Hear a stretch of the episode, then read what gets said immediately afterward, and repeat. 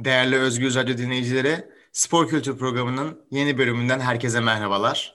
Bugün karşımda Yalçın Olgun var. Yalçın Bey hoş geldiniz. Merhaba, hoş bulduk. Bugün serbest uçuş planör sporunu konuşacağız. Bu branş e, Türkiye'de ve dünyada çok fazla bilinmeyen bir spor. Daha doğrusu tanıtılmamıştı diyebiliriz. Oysa ki ben araştırma yaptığım zaman çok keyifli bir spor olduğunu gördüm. Sizin başarınıza baktığım zaman da F1A planör branşında Türkiye'de en fazla yarışan milli sporcusunuz. Aynı evet. zamanda amatör olarak da genç arkadaşlara eğitim veriyorsunuz onları geliştirmek adına. Doğrudur Yamancı. Yalçın Bey ben şöyle başlamak istiyorum. Bu F1A'dan önce bu bize sporu en temel hatlarıyla anlatabilir misiniz? Yani branşınızın F1A olduğunu biliyorum ama bize bunun genel olarak nasıl bir çatı altında, nasıl bir spor olduğunu bize bilgilendirseniz çok sevinirim. Tabii ki. Ben de sevinirim bunu anlatma fırsatı verdiğin için. Öncelikle teşekkür ediyorum Yamancım. Dünyada hiçbir spor dalı yok ki yarıştığı materyali kendisi üretsin. Yani biz uçağımızı kendimiz üretiyoruz. O uçakla yarışıyoruz ve onun gökyüzünde uçtuğunu görüyoruz. Bu çok çok keyifli bir şey. Aynı zamanda hem teknik hem de sportif beceriye sahip olmamız gerekiyor. Çünkü model uçak sporu deyince insanlar bazen ne sporu gibi de cevaplar e, verdiğimizde şaşırıyorlar. Çünkü bir yarışmada 25-30 kilometre koştuğumuz oluyor. Adı üzerinde serbest uçuş planör. Uluslararası free flight diye geçiyor. Model uçağın free flight dalı. E, ben çocuk yaştan bu yana bu işle uğraşıyorum. Son 6-7 yıldır da e, genç arkadaşlara bugüne kadar edinmiş olduğum bilgileri aktarma yolunda e, amatörce bilgimi onlara küçük kurslar hazırlayarak veya işte okul havacılık kollarında e, kurslar düzenleyerek çalışmamızı Türkiye çapında yaymaya gayret gösteriyoruz. Yalçın Bey şimdi dinleyicilerimizin e, kafasında oluşması için şunu sormak istiyorum. Şimdi bu evet. F1A flight dediğimiz şey anladığım kadarıyla materyalinizi kendiniz yapıyorsunuz. Evet. Ve uçağı uçuruyorsunuz ama burada bir motor var mı? Yani bize biraz bunun uçuşundan, yarışmanın içeriğinden bahsedebilir misiniz? Tabii ki. Şimdi e, bizim üretmiş olduğumuz uçaklarda kesinlikle model şey e, motor yok. Planörlerimiz e, aerodinamik hava akımları ve ısınan termal havanın e, marifetiyle uçuşunu sürdürüyor. E, bizim uçaklarımızın e, bir kanadının diğer kanadına olan mesafesinin yani ara mesafesi 2 metre 30 santim kadar. Yani şöyle düşünelim Yaman. Mesela leylekleri, kartalları görebiliyoruz. Bunlar iki buçuk, üç, dört kilo ağırlığında uçabilen hayvanlar ama hiç kanat çırpmadan dönerek yükseldiklerini görüyoruz. İşte onları yukarıya doğru, yukarıya doğru iten, aşağıdan yukarıya doğru ısınan termal dediğimiz hava akımı. Bizim de uçaklarımızın uçabilmesi için gözle görülmeyen ama yıllar içerisinde tecrübeyle edindiğimiz o hava akımını bulma esas hedefimiz. O hava akımını bulduğumuz zaman e, tabii teknik özellikleri farklı. Onları da anlatırım programın ilerleyen dakikalarında. Uçağımızı öyle bir hava akımının içine bıraktığımız anda herhangi bir motor, herhangi bir radyo kontrol cihazı olmadan uçağımız o hava akımının içerisinde geniş daireler çizerek yükseliyor ve gökyüzünde gerçekten iğnenin ucu kadar kalacak kadar yükseklere çıkıyor. Hiçbir motor ya da radyo kontrol marifeti olmadan. Tamamen rüzgarın götürdüğü yöne gittiği için uçak yarışmacı start ettiği noktadan uçağını almaya indiği noktaya kadar gidip alıp öbür rounda yetişmek zorunda. Mesela şöyle söyleyelim. Orta rüzgarda bir yarışmada yani orta şiddetli bir rüzgar esen yarışmada 3 dakikalık jürinin belirtmiş olduğu uçuş süresinde bizim uçaklarımız yaklaşık bir buçuk iki kilometre mesafe kat edebiliyor. Bıraktığımız noktadan indiği noktaya kadar. Siz iki buçuk iki kilometre gidiyorsunuz. Öbür rounda yetişmek için bir de iki kilometre dönüyorsunuz. Dört. E, yedi round var gün içinde. Bu 28 kilometre yapıyor. E, 3-4 kilometrede yarışma esnasında koştursanız start edene kadar ya da işte uçuşu e, termal akımına bulana kadar bu 30 kilometrenin üzerinde. Yani buna spor dememek mümkün değil aslında. 30 kilometre e, bugün biliyorsun e, maraton sporu, dünyanın en uzun mesafeli koşu sporu 42 kilometre. Bu asfaltta koşuluyor. Biz bataklık, çamur, ne bileyim tarla bunun gibi yerlerde koşturuyoruz. Aslında en baş e, sporlardan birisi olması lazım. Üstelik de biz malzememizi kendimiz üretiyoruz yani. Yalçın Bey ben e, açıklamanız için çok teşekkür ederim. Tek bir sorum var benim. Şimdi Tabii. sıcak hava akımı tahmin ediyorum ki ulaşması çok kolay bir şey değil ve belli bir mesafeye belli bir yüksekliğe ulaştığınız zaman evet. sadece fark edilebilecek bir şey. O mesafeye kadar olan kısmı motor olmadan, makine yardımı olmadan nasıl evet. o yüksekliğe kadar çıkartabiliyorsunuz ilk başta? Evet, Çünkü ama... anladığım kadarıyla belli bir noktaya geldiği zaman akım evet. kendi kendine uçağı yükseltiyor ve uçak havada kalıyor. Peki Aynen. onun öncesinde oraya nasıl yükseltebiliyorsunuz? Standartlarla belli e, bir çekiş ipimiz var. Bu çekiş ipinin boyu tam 50 metre. Ne uzun ne kısa. Bu çekiş ipi öncelikle uçağımıza bir halka marifetiyle bağlanıyor. Bir ucuna da biz geçiyoruz. Bir arkadaşımız da uçağımızı rüzgarın geldiği istikamete doğru tutuyor. İpin ucunda da bir bayrak var uçağa yakın bir noktada. Biz uçağımızı yukarı doğru çekiyoruz. Birkaç saniye içinde uçak 50 metre üzerimize geliyor. Tabii bu e, hava akımı e, bazen rüzgarla geliyor, bazen rüzgarın olmadığı yerlerde yarışmacı sahanın değişik noktalarına elinde 50 metrelik çekiş ipiyle beraber uçağını taşıyor. Koşarak gidiyor. Orada var mı böyle bir hava akımı? Sahanın bu köşesinde var mı? Veya rüzgarla birlikte geldiyse bulunduğu noktada. O zaman gözle görülmeyen uçağı yukarıya doğru kaldırmak gücünde bir hava akımıyla karşılaşıyor. İşte bunun merkezinde olmak lazım. Tabii bunun yüksel yükseldiği gibi bir de kenar taraflarında bastırıcısı oluyor. Yanlış noktada bırakmamak lazım.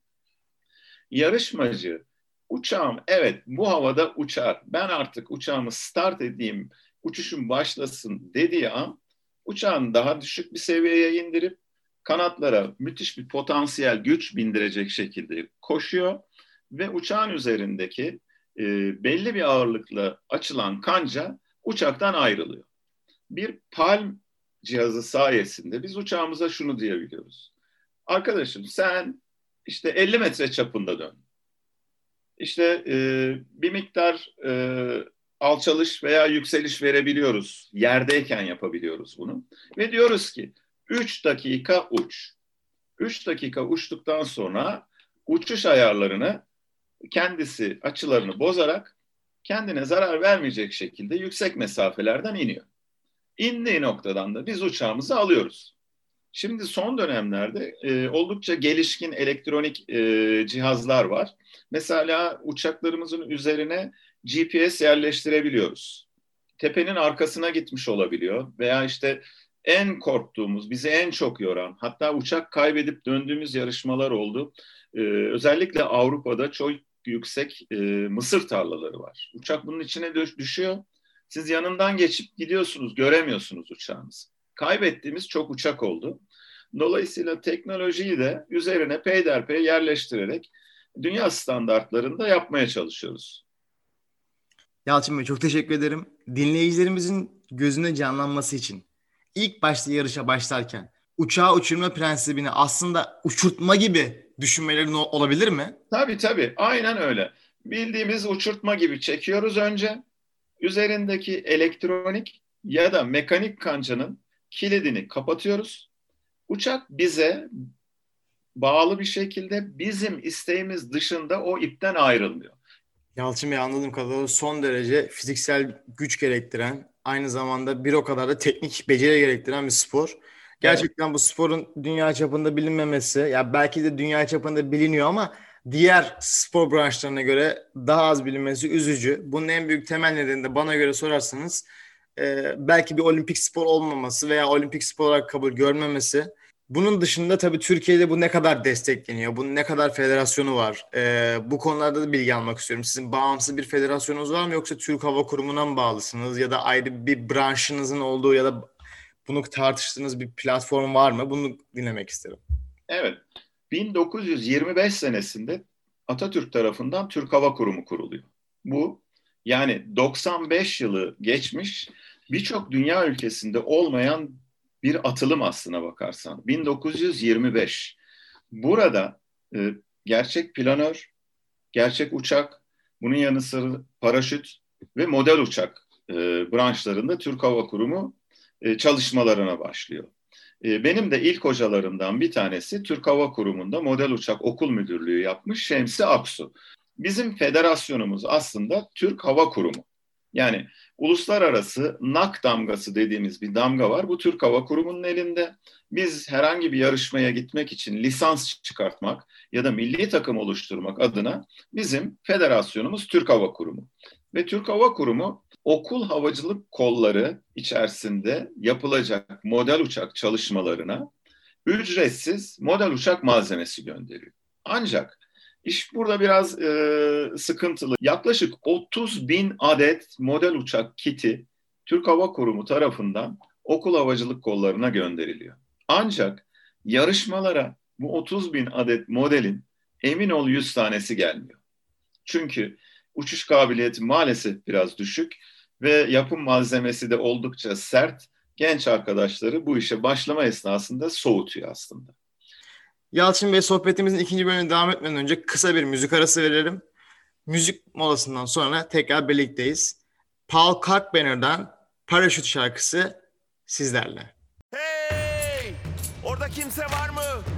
Sesimi duyuyor musunuz? Özgürüz Radyo. Özgürlüğün sesi. Biz buradayız. Değerli Özgürüz Radyo dinleyicileri, müzik arasından sonra tekrar birlikteyiz. İlk bölümümüzde Yalçın Olgun'la F1A Free Flight'ı konuştuk. Bu uçuşun inceliklerini, yaşadıkları zorlukları, nasıl geliştirildiğini, neler, kendi o kişisel olarak neler yaptığını konuştuk. İkinci bölümümüzde şimdi Yalçın Bey'in kendi yaşadığı tecrübelerden, Türkiye'den nasıl bir destek aldığını, sponsorlukları konuşacağız. Bölüm ilk bölümümüzde uçuş prensibi olarak kuşlardan örnek verdiniz. Ben de kendim mesela kartallar, e, kargalar benim e, biraz kişisel ilgi alanıma giriyor ve merak etmişimdir hep bir kartalın kanat çırpmadan ne kadar mesafe uçtuğunu. Ve siz de aynı şekilde bahsettiniz uçuş uçağınızın kanat çırpmadan havada kaldığını. Şimdi ben şöyle bir bilgi biliyorum. Bazı kartallar kanat çırpmadan belki 75-80 kilometre yol gidebiliyor belli bir rüzgara girdiği zaman. Şimdi tamam. eğer ki bu söz konusu şey sizin için de geçerliyse siz Ankara'daki yarışmadan bahsettiniz. Şimdi Ankara'da olan bir yarışmada Ankara'nın sınırında yapılıyorsa açık havada Konya sınırından uçağınızı aldığınız oldu mu bir saat içinde? Böyle şeyler başınıza geldi mi? Ya da size uçağınızı kaybedip e, eminim bir irtibat bilgisi vardır uçağın üstünde. Ne bileyim Konya'dan arayan oldu mu? Uçağın üzerinde eğer o biz ona determalize diyoruz. O sistem çalışmazsa uçağı unut bir kere. Gökyüzünde bulutların içinde kaybolup gidiyor. Ve doğru söyledin. E, hepimizin uçakların üzerinde e, iletişim bilgilerimiz var. Gerçekten Konya'dan aranıp gidip Konya'dan aldığımız uçağımız oldu. yani Ankara'nın göl başında uçardık. Uçak Konya'ya kadar gitmiş. Peki tek parça halinde sağlam mı yoksa? Çünkü havada herhalde kuşlar mı alır? Bu kim? Bu tanımadığımız bir sallıyorlar. Kuşlar bir şey yapmıyor da aslında yabancı bir insanlar yapıyor maalesef. bir de şimdi şey diye düşünüyorum. Böyle Konya'da bu spordan hiç haberdar olmayan bir insan evinde otururken bir anda önüne böyle camına bir şey böyle bir kuş gelmesi der ki bu ne ya bu? Deyip... Tabii yani e, çünkü çok sıra dışı bir uçak. Herhangi bir motoru yok, radyo kontrolü yok. Yani genellikle de çiftçiler buluyor. Hatta bir seferinde biçer döver kullanan birisi bulmuş uçağı. Yani tam böyle uçağı biçecekmiş aslında. Köylüler sağ olsunlar yani yardımcımız. Yani Gölbaşı tarafından attığınızda sevindim. Çünkü çok büyük bir ihtimal şehir içine doğru uçak hareket etse Cumhurbaşkanlığının üzerine falan vururlar uçağı. Hani drone, drone geldi gibi indirirler. Bizimki radara yakalanmaz. Herhangi bir elektroniği olmadığı için kimse görmez. Düştüğü yerde kalır. Bu dünya çapında yapılan bir spor. Dünyada Türkiye ne konumda ve sizin kendinize en büyük rakip olarak gördüğünüz ülkeler kimler? Yani sizden Türkiye'den yani şöyle bir ülke var mı? Atıyorum mesela futbolda Fransızlar Türkiye'den daha iyi diyebiliriz. Herhalde bunu dememiz için futbol expert olmamıza gerek yok. Sizin aynı şekilde Türkiye milli takımından kesinlikle bir adım önde dediğiniz bir ülke var mı? Özellikle Ruslar ve Ukraynalılar e, kompozit malzemeye yani karbon ve kevlara dünyada en önce geçen gerçek uçak üretimlerinde geçen bir ülke olduğu için bu teknolojiyi iyi kullanmışlar. Tabii bunu bazı yönlerde hazır uçak alarak yarışa katılanlar var. Çünkü biliyorsun yani e, artık iş değişti. İnsanların zamanı yok. Ama elinde iyi uçak olan herkes bugün dünya şampiyonu olabilir. bizim yarışmamızın en büyük özelliklerinden bir tanesi de çok iyi bir uçağa sahip olacaksın. Çok iyi bir bilgiye sahip olacaksın. Ha bu ikisi yüzde doksan tutuyorsa yüzde on da şans cebinde olacak. Yani bu işte şans da olacak, bilgi de olacak. Biz çok iyiyiz bu konuda yani. Ben şuna eminim yani eşit şartlarda yarışıldığı zaman e, kesinlikle sizin bir şeyleri farklı yaptığınıza eminim. Çünkü dediğim gibi araştırma yaptığın zaman Türkiye milli takımının bu konuda, bu branşta her zaman ilk üçü zorlayan bir ülke olduğunu gördüm. Çünkü bu normalde çok alışık olduğumuz bir şey değil. Yani Türkiye tabii ki başarılı olduğumuz branşlar var ama hani bu kadar zirveye oynayan bir branşı olduğunu bilmiyordum. Eminim ki e, bir şeyleri farklı ve iyi yapıyorsunuz ki başarılı oluyorsunuz. Tabii şöyle bir şey var. Biraz da bu ülkelerin bu işe ne kadar önem verdiğiyle alakalı. Bence Türkiye milli takım olarak siz bu işe çok ekstra bir efor sarf ettiğiniz için bu spor şu an iyi durumda. Ama onun yanı sıra biliyorsunuz ki Amerika gibi tak- ülkelerde milli sporlar çok önemli. Ne bileyim yani bir atletizme yaptıkları yatırım, e, bir dünya e, bir basketbol yaptıkları yatırım dünyadaki çoğu yap çoğu sporun, çoğu branşın ekonomisinden yani karşılaştırdığınız zaman çok daha fazla yatırım yapıyorlar. Evet, Şimdi, haklısın. E, Amerika büyük bir ihtimal dese ki işte bu sporda bir gelecek var, bir yatırım olsun. Türkiye'den olduğuna çok daha fazla bir talep görür. Çünkü ülke evet. olarak buna bir ekonomi var, buna bir para var, buna bir destek var. Sizce Türkiye ülke olarak, federasyon olarak, finansal olarak, sponsorluk olarak size ne gibi katkı sağlıyor? Ya da bir yarışmaya giderken harcırah dışında yani umarım harcırah veriyorlardır. Öncelikle böyle söyleyeyim. Harcırah dışında size ekstra bir maddi yardım sağlanıyor mu? Bizim biliyorsun daha önce söyledim federasyonumuz Türk Hava Kurumu. Türk Hava Kurumu milli yarışmalarda imkanları dahilinde bize destek oluyor. Yani yarışma katılım ücreti, yol parası gibi desteklerde bulunuyor. Bazı yarışmalarda şu da var, harcırah da verebiliyor. Ama bizim sporumuz açık arazide ve seyircisiz bir spor aslında. Sponsor olunabilmesi için bir yerde e, görsel bir şölen olması lazım. Seyirci olması lazım. Efendim ne bileyim naklen bir yayın olması lazım ki geniş kitlelere ulaştığında burada size sponsor olan firmanın yazısı, amblemi, şusu busu olsun, görünsün. Sponsorluk bu aslında. Yani bir reklam sponsorluk sonuçta.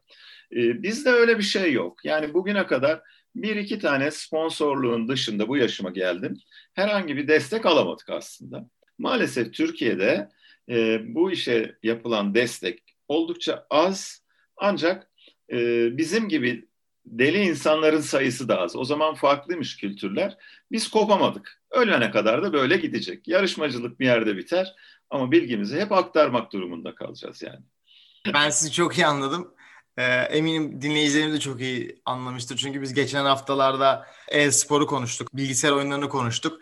O da aynı şekilde bir tutku insanın anlaması zor ama bu bir delilik. Delilikse delilik ama bu çok farklı bir şey. Bunu yapan insanların motive olabileceği, anlayabileceği bir tutku. Kimse zaten bunları yani sizde çok eminim şöyle bir sıkıntı vardı. Siz büyük bir ihtimal yeni tanıştığınız bir insanın milli sporcu olduğunuz zaman size branşını soruyor ve herkes bu, ne bra aa ne milli sporcusun diye soru zaman herkesin kafasında işte futbolcu, işte basket. Zıplayan, zıplayan değil mi? Tabii yani böyle hani de insanların kafasında bir şey var. Siz büyük bir ihtimal serbest uçuş planör sporu dediğiniz zaman size diyorlar ki ya o ne ya model uçak mı maket mi yapıyorsunuz falan gibi sorular geliyordur, cevaplar evet, geliyordur. Evet.